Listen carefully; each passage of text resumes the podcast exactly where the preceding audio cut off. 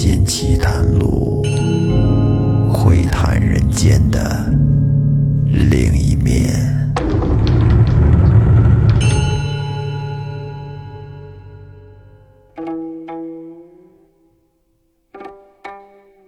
各位听众朋友，大家好，欢迎收听《民间奇谈录》，我是老岳。咱们这几期说的是《醒世恒言》当中的一个故事——小水湾天湖遗书。那么在上期里，咱们说到有一个年轻人王晨，因为时事动乱，从长安就带着家人一起搬到了江南。后来等战乱平息，王晨带着一个家人说回长安看看现在情况怎么样了。发展的好的话呢，把家人也一块再接回去。就在他去长安的路上，在一个树林里边看到了两个狐狸。这两个狐狸通人性，正在树上看书呢。结果这王晨手欠呢，也是吃饱了撑的，拿出个弹弓子，就把人家这俩狐狸都给打伤了。俩狐狸慌忙逃跑，丢下了一本书。这王晨就把书捡起来揣到自己兜里了。后来来到了一家客栈，这才引出了那狐狸幻化成人形来找王晨索要那本书。但是第一次，因为客栈主人的小孙子有特异功能，哎，有阴阳眼，所以狐狸的把戏没有实施成功。那么咱们这期接着往后说。跟客栈住到第二天一早，当下王晨吃了早饭，给掌柜结了房钱，便收拾行李上马进城。这一路上，可以说王晨的心里不舒服。只见这道路两旁残垣断壁，人烟稀少，街市冷落，跟以前的繁华之景可是不一样了。等他来到了自己的旧居地面看时，太荒凉了，就看一片瓦砾之场，之前的那些房屋全都没有了。王晨见了，心里是不胜感伤。唉。想不到短短的几年，这里就今非昔比，估计任何人见了都得为之叹息吧。现在这么看来，这种情况是没法跟这住了，就只能在城里边又找了一个客栈，安顿好了行李，然后去拜访亲友。说是拜访亲友啊，其实这亲戚跟这儿也没留下几家，等相见的时候。各自是互诉衷肠，说明了近来的动向，尤其是说到那伤心的地方，不觉得都默默的流下了眼泪。王晨又说：“我如今想要归乡，可是不想，这屋宇都已经荡尽，也没有个栖身之处。”这亲戚说：“你是不知道啊，自从这兵乱以来，不知道有多少的人家。”父男子北被掠被杀，那受了多少罪呀！就是我们这一个个的，也都是从刀尖上走过来的，能有今天，确实是忒不容易了。像你们家现在太平无事，只不过是损失了住宅，这已经是无量之福了，知足吧。况且你们家的田产，还得亏我们照管，依然都在。现在倘若有心归乡，那么把这些田产整理起来，还可以成个富家。王晨对众亲戚是再三感谢，太够意思了。于是他便在这儿又买了一所房屋，置备了日用的家伙物件，将那些田园又重新的收拾好，并且做起了买卖。大约过了有两个月的时间。有一天，王晨正走出家门出去办事儿，就远远的只见有一个人从东而来，满身穿着麻衣，带着笑，肩上还背着个包裹，是步履如飞，唰唰唰唰唰唰唰唰，眼瞅着离王晨是越来越近。王晨站住了脚，举目观看，发现这个人怎么这么眼熟啊？等那个人又走近了一些，啊！王晨吃了一惊，怎么是你呀？这个人不是别人，正是自己的家人王刘儿。王晨急忙喊道：“哎，王刘，你这是从哪儿来啊？怎么这般打扮呀？”王刘见到了王晨，这才停下脚步，说道：“原来，原来官人在这儿啊！你这是让我找的好苦啊！”王晨说：“你你你先说，你怎么这般装束？怎么了？”哎，官人。有信在此，你看了就知道了。王刘儿说着，先到屋里放下了包裹，然后从里边把书信取了出来，递给了王晨。王晨接过了书信，打开一看，却是母亲的手笔，上面写道：“我的儿，自从你走后，即闻史思明复乱，日夜忧虑。”虽然重疾，医治无效，切惜必登鬼疾矣。我年逾六旬，已不为夭折，只恨残年遭此离乱，客死他乡，又不得你兄弟俩为我送终，深为痛心。但我本是秦地人，不愿葬于外乡。却又担心叛贼势大，恐京城向前番不能守住，又不可安居。终日思之，莫若尽弃都城里的破残之业，以资助办理丧事。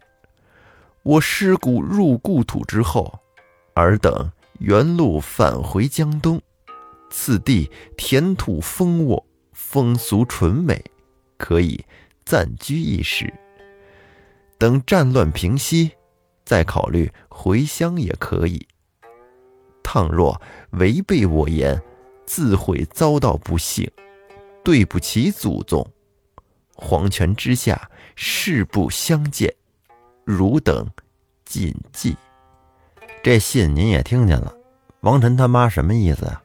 就是自从他走了以后，身体是每况愈下。不行了，得了不治之症了。这是写的遗书，让王晨把京城的产业全都卖了，然后回去。王晨看完了信之后，哎呀，伤心呐！老母亲不在了，哭倒在地上说：“我原指望着到了这儿能重整家业，复归故乡，不想母亲反为我而忧死。早知如此，我来这儿干嘛呀？”就是不来也罢呀，后悔悔之何及呀！这是哭了一会儿，又问王刘说：“王刘，母亲临终前还有没有什么别的话？”王刘说：“官人，老太太没有什么别的话了，只是吩咐说，此处产业向已荒废，纵然恢复，今史思明谋反，京城。”必定有变，断不可守。叫官人速作一处处置，备办丧葬之事。等葬后回到杭州避难。若不尊主，死不瞑目。王晨说：“母亲一命，岂敢违背？况且江东真是居住的好地方。长安战争未息，舍弃了还是有道理的。”于是，他急忙置办丧服，摆设灵座，又一面差人去坟上收拾，一面求人将田宅变卖。王刘跟这儿住了两天，对王晨说：“官人修筑坟墓，怎么着也得一个月吧？这会儿家中必然苦苦等待，那要不然小人先回去，让家人放心。”随即，王晨便写下了一封家书，取出盘缠，打发王刘二先回去。这王刘二出了门，扬扬而去。且说王晨这些亲戚听说了这件事儿，便都来吊孝，劝他不该把田产轻易的就这么卖了。但是王晨怎么说也是个孝子，因为这是母亲的临终遗言嘛，所以呢。执意的也不听众人的劝，心忙意乱的就把这上好的田产都半价给处理了，然后跟这边忙活了是二十多天，坟上开土筑穴，各种事儿全都准备妥当，然后打点行装，带领着家人王福就离开了长安，是夜以继日的朝江东赶来，迎灵车安葬。咱们呢，话分两头说，把时间往回倒一段时间。且说王晨的母亲和妻子在家，听说史思明又反了，便非常的担心王晨，很是后悔把他放出家门。这过了两三个月，有一天，忽然见家人来报说王福从京师带着信回来了。这婆媳赶紧把王福叫进来。这王福走上前去，便给老太太和夫人磕头，并递上书信。这婆媳二人一看，王福竟然受伤了，他的左眼跌坏了，但是也没顾得上问，急忙将信拆开来看，只见上面写道：“自从儿子离开了家，一路平安的。”抵达了长安，到了都城查核旧业，所幸一点没有损失，已清理如初。更喜得遇故之胡八判官，引至元丞相门下，颇蒙他照顾，到幽蓟做官，告封已领，限期甚近，特遣王福迎母同道任所。信道即将江东田产尽卖。火速入京，不要因为小事有误任期。相见在即，信不多赘，南陈百拜。哎，这个信的意思是儿子在哪边已经做了官了，特地让家人王福来接母亲到我那儿去，咱们享福去了。您看到信以后呢，可以将咱们家现在在这边的田产全部卖掉。火速进京，千万不要耽误。这婆媳俩看完了信之后，不胜欢喜，分别为儿子和老公高兴。这会儿才想起来，这王福受伤了，就问他，说：“王福，你为何伤了一只眼呢？”王福说：“哎，不要说了，我回来的时候在马上打瞌睡，谁成想从马上跌了下来，结果磕伤了这左眼。”哎呀，这孩子呀，怎么这么不着调？骑个马都不好好骑，疲劳驾驶。你看，这不就出事儿了吗？王妈妈又问：“京师近来光景比以前怎么样？亲戚们可都在吗？”王福说：“现在的京城啊，真是残毁过半，跟以前可大不相同了。亲戚们杀的杀，掠的掠，逃的逃。”算起来都剩不了几家了，还有被抢走家私的、烧毁房屋的、占去田产的，但是所幸唯有咱们家的田园屋宅一毫都未动。这婆媳听了更高兴了，咱们家运气还挺好。又说：“这家业不曾废，却怎么又得了这官职呢？此乃天地祖宗保佑啊，真是感激不尽。”我们临起身时，需做场好事报答，再祈祷此去前程远大，福禄永长。哎，对了，那胡八判官是谁呀？王福说：“哦，这胡八判官是官人的故交。”王妈妈又问：“那怎么向来不见他说起与姓胡的这做官的人有来往呢？”这会儿，媳妇于是说：“可能是最近刚交的朋友，也不一定。”王福说：“对对对，正是近日刚相识的。”当下呢，婆媳俩是问了一会儿近况。王妈妈说：“王福，你路上辛苦了，且去吃些酒饭歇息吧。”然后这一夜无话。到了第二天，王福说：“奶奶，您这就是收拾起来。”也得有好几天，现在官人在京，身边却又没有人照顾，要不然小的先回去回复，等奶奶一到，即便起身到任，您觉得如何？”王妈妈一听，嗯，好，这孩子想的周到，你说的有道理。于是王妈妈便写了信，付了些银两盘缠，打发王福就先回去了。王福走了以后，王妈妈便将家里的这些田地呀、房子呀、什么器皿呀，全都给卖了，只留了一些金银细软，因为怕耽误了儿子的任期。也不管这价格是高是低了，给钱就卖，是半买半送。又宴请僧人做了一场法事祈福，然后雇下了一只官船，择日启程。有几个关系处得不错的邻居都来相送，登舟而别，这就离开了杭州，由嘉禾、苏州、常州、润州一路出了大江，往前进发。而那些奴仆也因为家主得了官，一个个也是手舞足蹈，非常高兴。那咱们再说回来，且说王晨这边，自从离开了京都以后，是日夜兼程，没有几天就已经来到了扬州的码头上。他把行李先都搬到了客栈，找地方吃饭去了。等吃完了饭，叫王福去河边雇一只船，而自己呢？则是坐在店门口，一边守着行囊，一边观看着往来的船只。而就在这个时候，忽然他看见有一只官船从远处逆流而上，而就在船头，则站着四五个人，是喜笑歌唱，看起来十分的开心。随着船渐渐的靠近，王晨也慢慢的看清楚了。这些不是别人，都是自己的家人。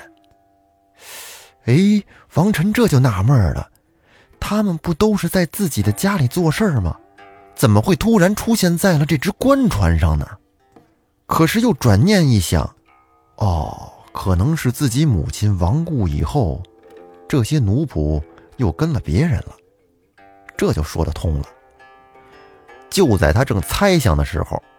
只见船上的舱门那儿挂帘子的地方，一个女子跟那儿探头而望。王晨仔细一看，这个女子不是别人，正是自己房里的丫鬟。王晨觉得这太奇怪了，正要上前问的时候，那船上的家人也看见了他，便齐声说：“哎，你瞧，那不是官人吗？官人怎么也在这儿啊？怎么还穿着这种衣服呀？”官人，我们在这儿。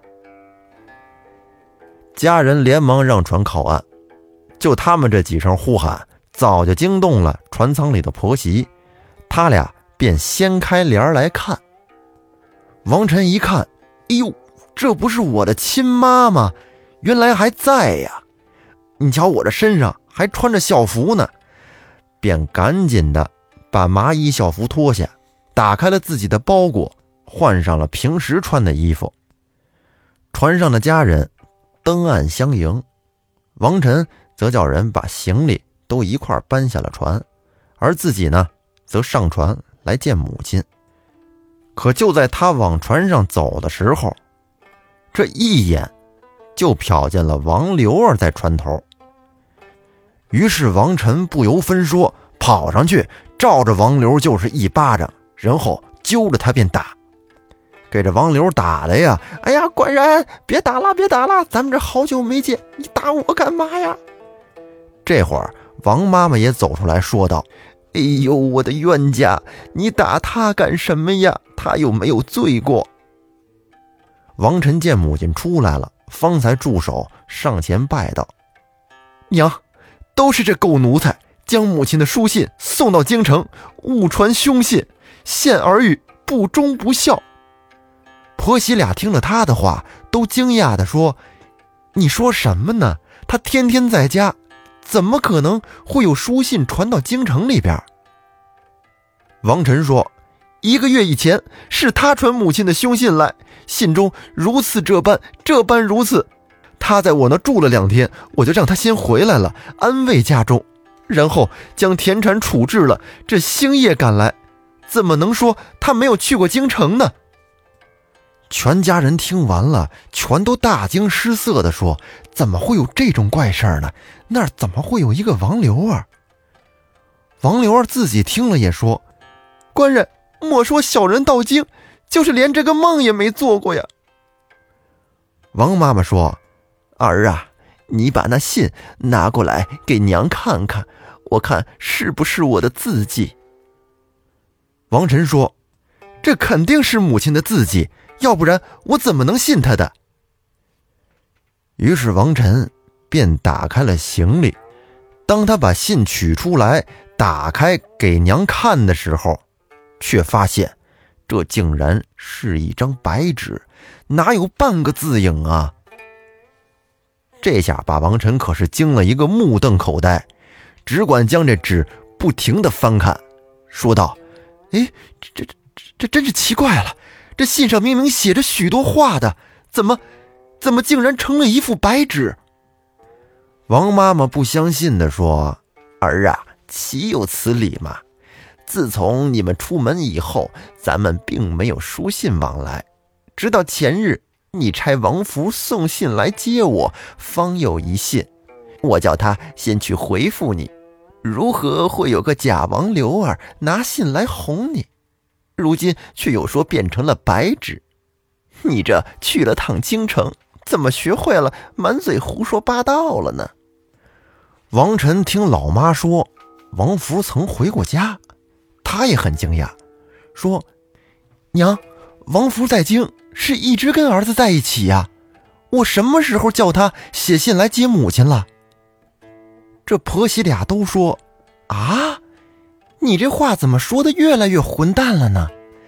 一个月前，王福送信到家，信上说京都家中产业俱在，又遇到什么胡八判官引在了袁丞相门下，得了官职，叫我们将江东的田柴全都卖了，火速入京一块去上任，所以我们才放弃了家业，雇了船只来京。你怎么能说王福没有回来呢？这下给王晨说的更迷糊了。这事儿怎么这么奇怪呀？什么胡八判官、袁丞相门下，他得什么官职？我从来没有给母亲写过信吗？王妈妈说：“难道王福也是假的？快，赶紧叫来问问。”众家人一块跑到船头上一看，只见王福也从远处跑了过来，身上也穿着校服。大家是一块朝王福招手，王福一看认得，这不是自己家人吗？也觉得很诧异，说：“哎呦，你们怎么都在这儿啊？”于是他走进船边，众人看他的时候，发现这个王福跟前日的王福不一样了。之前的王福左眼已经跌坏，而如今这个王福两只大眼睛跟那滴溜溜的，就跟铜铃一般。众家人齐声问道：“王福，你前日回家，一只眼不是瞎了吗？这今儿怎么这么快就好了？”王福朝家人啐了一口唾沫，说：“呸！你们眼才瞎了！我什么时候回过家？你还咒骂我眼睛瞎？”众人笑着说：“嘿，你这事儿可真有点古怪的。奶奶在仓里叫你呢，你赶紧脱了这身孝衣去见她。”王福见家人这么说。自己跟那儿琢磨了一会儿，问道：“奶奶，奶奶还在吗？”众人说：“当然在了，那不在能去哪儿啊？”王福不相信，也不脱麻衣，直接的就撞进了船舱里。王晨看见王福穿着孝衣就进来了，赶紧说：“你这狗才，奶奶在这儿呢，赶紧换了衣服来见。”王福慌忙的退出了船头。脱下了孝衣，进了船舱就磕头。那王妈妈擦了擦老眼，仔细看了看，连声说：“哎呦，这怪了怪了！你是王福吗？这前日王福来家，左眼已经跌坏了，而如今怎么完好无恙啊？那看来前日的可能不是他了。”于是王妈妈急忙去把那封信拿了出来，在众人面前打开一看，竟然也是一张白纸，没有一点墨迹。这时候，全家都慌了，真不知道这个假王刘二、假王福是什么变的，也不知道是什么原因。现在反正是骗的这两头把家业全都给卖了，现在全家人都感到惊疑不定。王晨在那儿是沉思冥想了半天，这是怎么回事儿呢？忽然他就想到了。怎么着？贾王福的左眼是瞎的。于是他恍然大悟，说道：“娘啊娘啊！对了，我知道了，这个事儿原来是那个孽畜来害我的。”王妈妈赶紧问：“儿啊，你慢慢说，是谁来害你？”于是王晨便将在樊川打狐狸得到了书，然后在客栈变人来骗书。还有在夜间打门的事儿，都和众人说了。又道：“当时我只想，这孽畜不过是变人来骗此书，倒是没提防他还有这般的贼智。就是没想到他手段这么多。”众人听完以后，也都摇头炸舌的说：“这妖狐也忒厉害了，太狡猾了！隔着这么远的路，他都会模仿人的字迹，还有人的外形。”把两边的人都给戏弄的，就跟耍猴一样。早知如此，您还不如把那书还了他呢。这王晨呢，还是个倔脾气，听大家这么说，还来劲了。哼，这个孽畜竟然如此无礼，那这本书我就更不该还给他了。如果他再敢纠缠，我就把这本书一把火烧了他。他媳妇于是说。相公，这事儿既然已经都到这份上了，你就别说那没用的了。咱们还是先商量正事儿吧。老太太都这么大岁数了，咱也不能老跟这船上待着呀。如今咱们住哪儿啊？这不上不下的，还是琢磨琢磨以后怎么办吧。王晨说：“现在咱们在京中的产业全都已经卖了，就算去了也没个着落。”况且这路途又远，不如咱们先回江东吧。王妈妈说：“还回江东呢？回个屁！现在江东的田宅也一毫无存，回去住哪儿啊？”王晨说：“娘啊，要不然咱们就先租一所房子住下，再做打算。”王妈妈很无奈，也只好这么着了。还能怎么样啊？于是当下调转船头，原路返回江东。而一块来的那些家人呢，开始还是心气儿很高的，心想家里官人现在当官了，咱们也可以一块威风威风了。哪想到现在连家都没了，这些家人呐，这情绪此刻是低到了谷底，就如同冷水浇头一般，跟船上连话都不想说了。这正是乘兴而来，败兴而返。那么后面还会发生什么事儿呢？咱们下期再说。感谢您的收听，我是老岳，再见。